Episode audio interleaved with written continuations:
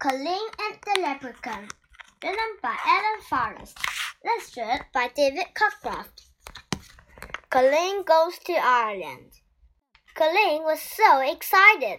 She had never been to Ireland before. She had never even been on an airplane.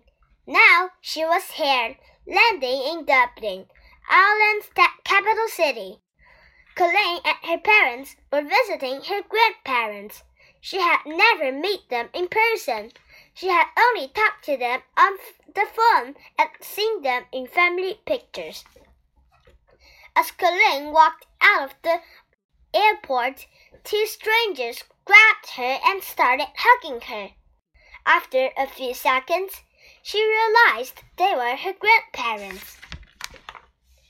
Colleen watched out of the car window as the family drove by some fields. Her grandpa said mysteriously, Colleen, be sure to keep an eye out of the little people. Little people? questioned Colleen. Who are the little people? The little people are the fairies, said Grandma as she drove.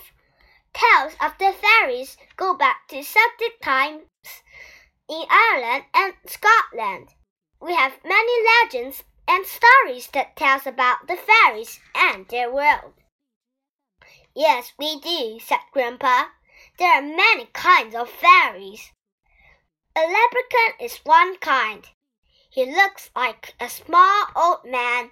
She is not friendly, lives alone, and spends most of his time making shoes. Colleen had heard about leprechauns before. One of the great things about leprechauns, continued Grandma, is that each one keeps a pot of gold.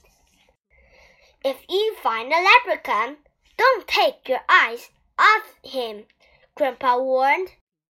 Legend says that if you keep your eyes on him, the leprechaun will have to take you to his treasure, Grandma continued.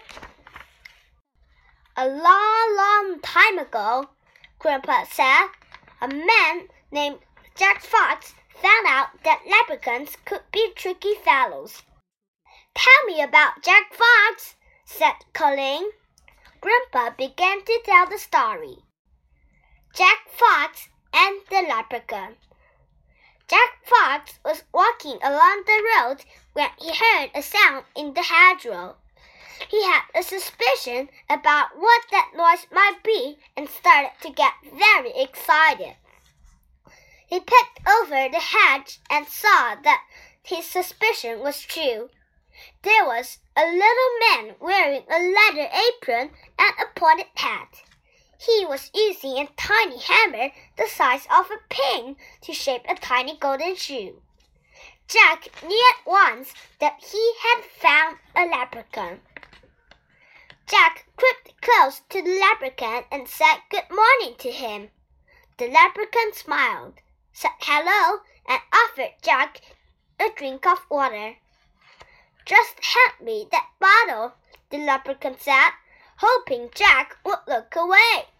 But Jack just stared straight at the leprechaun and said, No, thank you. They talked for a while. The leprechaun tried many ways to trick Jack into looking away, but Jack wasn't fooled. Jack demanded that the leprechaun take him to a pot of gold. Finally, the leprechaun gave up trying to trick Jack and took him to a field of dandelions. He showed Jack the flower that the treasure was buried under, but Jack did not have a shovel. Jack used one of his socks to cover the dandelion and mark the spot. Then Jack went home to get a shovel. When Jack came back, every dandelion in the field had a sock it. He never did find the sock that marked the buried pot of gold. Jack carried the socks home and told his wife what happened. She said that At least he would not need new socks for a while. Then they both started laughing. Colleen and her parents started laughing too. Imagine a, a field of socks!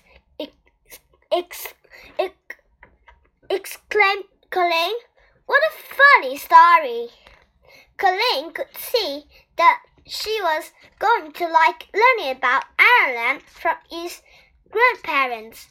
This would be a great visit.